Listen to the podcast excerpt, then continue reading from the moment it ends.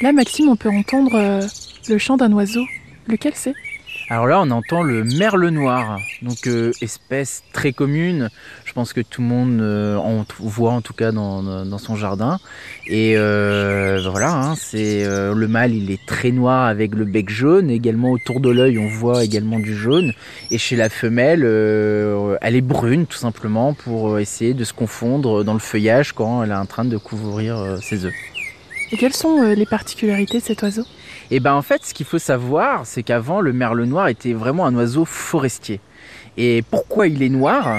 Tout simplement parce que bah, il se nourrit au sol dans les zones assez ouvertes et en forêt, du coup, on le voit souvent bah, dans, dans l'ombre.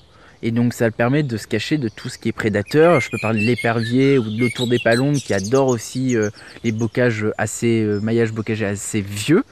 Et donc du coup, se mettant dans, dans le, bah, voilà, dans, dans l'ombre, euh, bah, ça permet de mieux se cacher. Donc il a plus de temps pour s'alimenter et plus de temps pour trouver de la nourriture pour ses petits.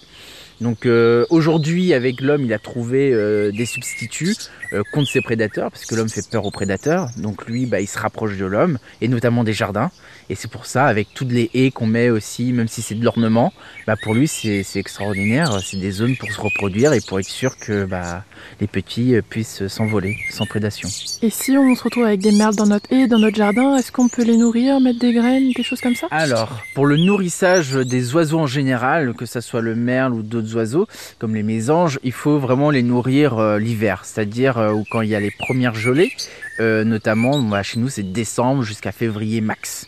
Si vous continuez à les nourrir après, ils vont s'habituer et vont être plus être capables en fait de se nourrir euh, par la suite. Ils vont trop s'habituer. En plus, on va les engrossir. Enfin voilà, c'est pas le but. Et surtout, les oisillons, que ça soit les merles, les mésanges, ou enfin voilà, ils ont besoin de protéines, donc d'insectes.